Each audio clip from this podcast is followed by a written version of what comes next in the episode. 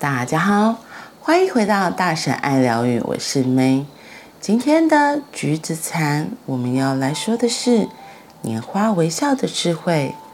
下半部，我想要跟你们分享一首诗，作者是我的一个朋友，他大约在三十年前逝世于西贡，得年二十八岁。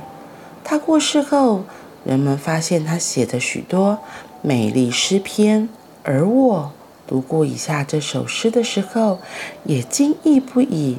全诗不过短短几行，却极为优美。诗是这样写的：你悄然伫立矮篱边，绽放的笑靥令人惊艳。我无语，周身的感官回荡着。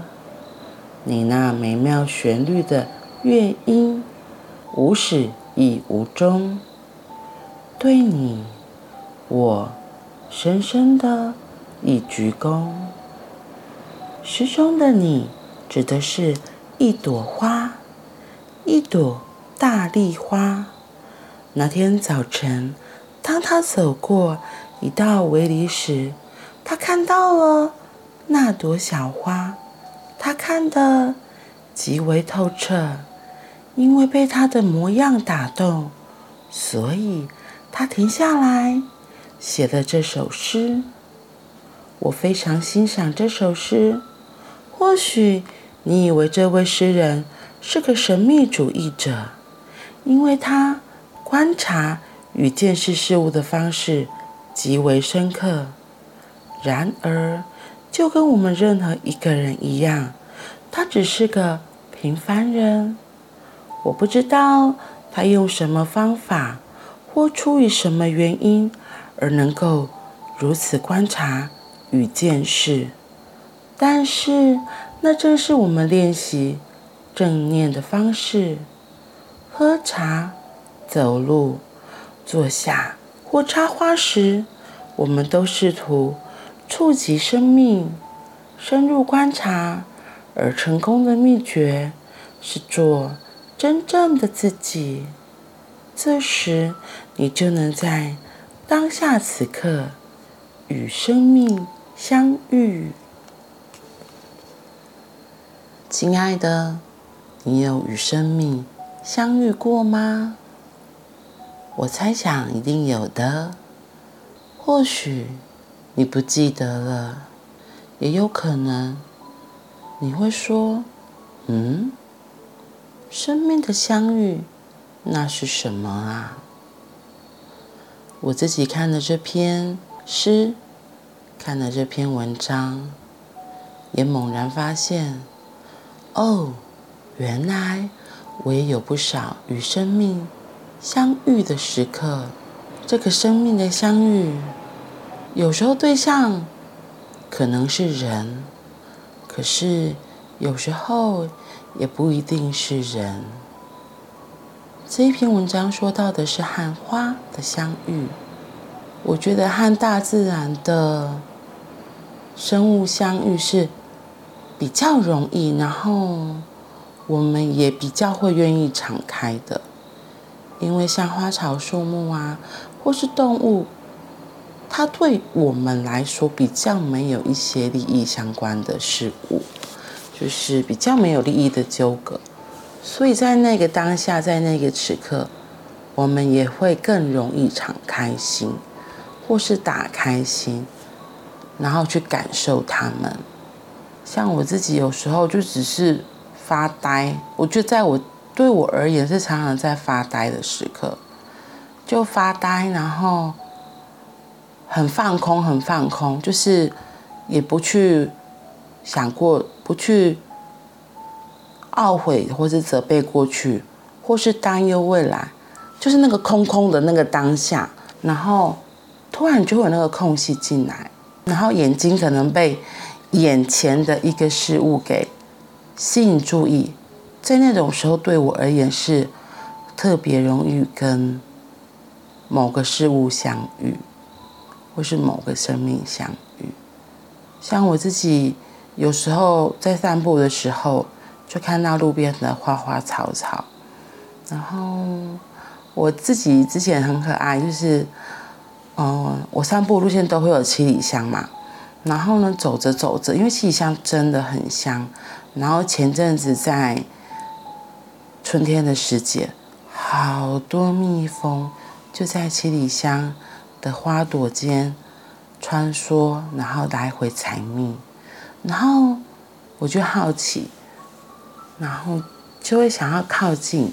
一来是那个七里香真的很香，二来是就很喜欢看着蜜蜂的脚，它的脚有时候你就会看到它两只脚上会有厚厚的一圈，的是花蜜吗？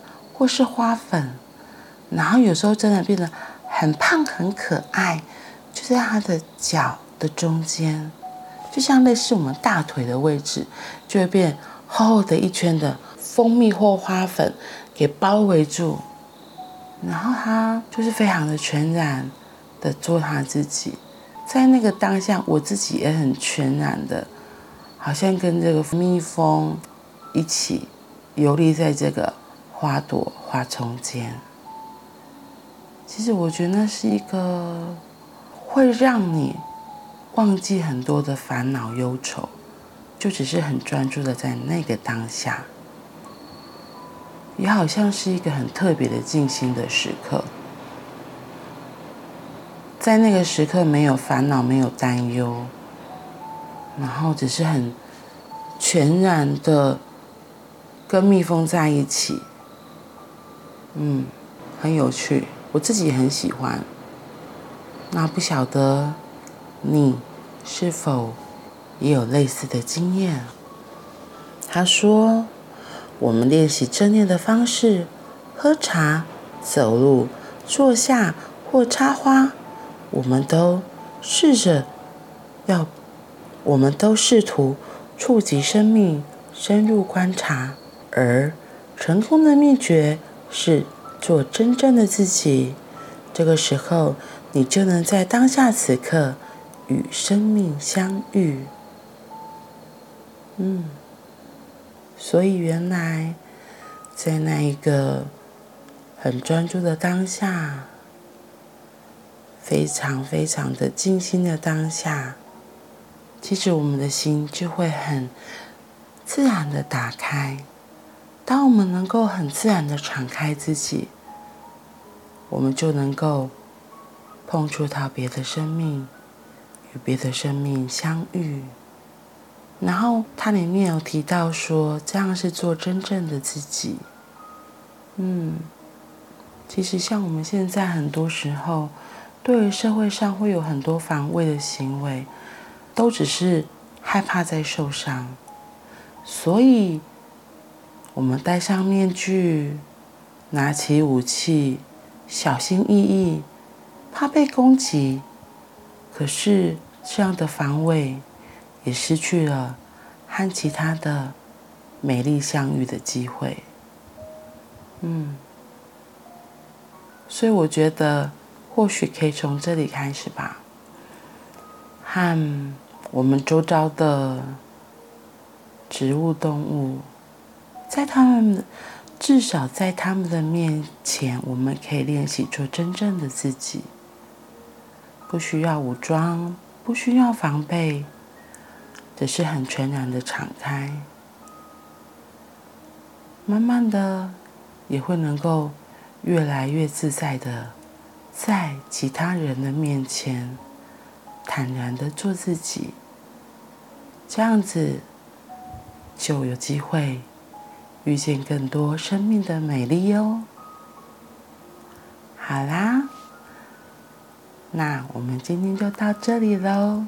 祝福大家都有一个美丽的端午假期，祝福大家平安健康。